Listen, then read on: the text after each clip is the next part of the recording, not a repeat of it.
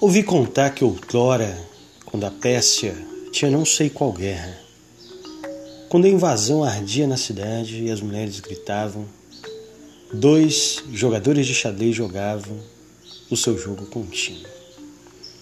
A sombra de ampla árvore findava um tabuleiro antigo. E ao lado de cada um, esperando os seus movimentos mais folgados, quando havia movido a pedra e agora esperava o adversário, um púcaro com vinho refrescava sombriamente a sua sede.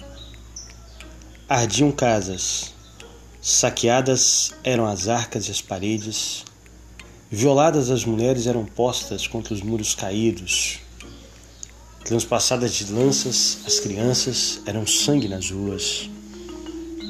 Mas onde estavam? Perto da cidade, longe do seu ruído, os jogadores de xadrez jogavam o jogo do xadrez ainda que nas mensagens do ermo vento lhes viessem os gritos e ao refletir soubessem desde a alma que por certas mulheres e as tenras filhas violadas eram, nessa distância próxima, ainda que no momento que o pensavam, uma sombra ligeira lhes passasse na fronte aliada e vaga, breve seus olhos calmos volviam sua atenta confiança ao tabuleiro velho. Quando o rei de Marfim está em perigo, que importa a carne e o osso das irmãs e das mães e das crianças? Quando a torre não cobre a retirada da rainha branca, o saque pouco importa.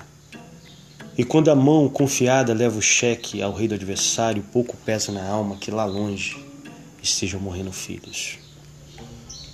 Mesmo que de repente sobre o muro surja a suada face de um guerreiro invasor, e breve deva em sangue ali cair o jogador solene de xadrez, um momento antes desse, e ainda dada ao cálculo de um lance, para o efeito horas depois, e ainda entregue ao jogo predileto dos grandes indiferentes.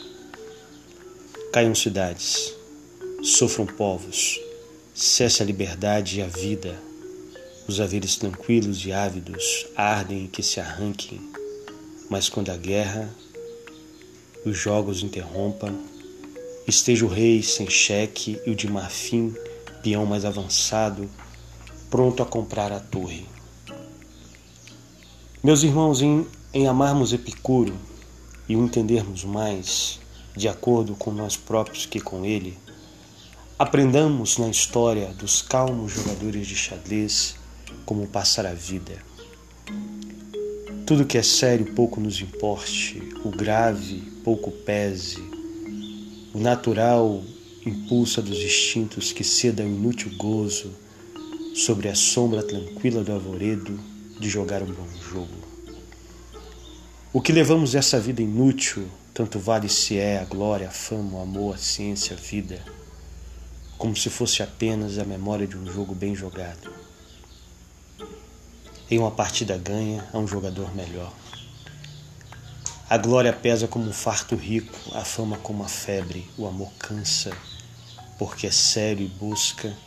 A ciência nunca encontra, a vida passa e dói porque o conhece. O jogo do xadrez prende a alma toda, mas perdido pouco pesa, pois não é nada. Há sobre as sombras que sem querer nos amam, como um púcaro de vinho, ao lado e atento só inútil faína do jogo do xadrez.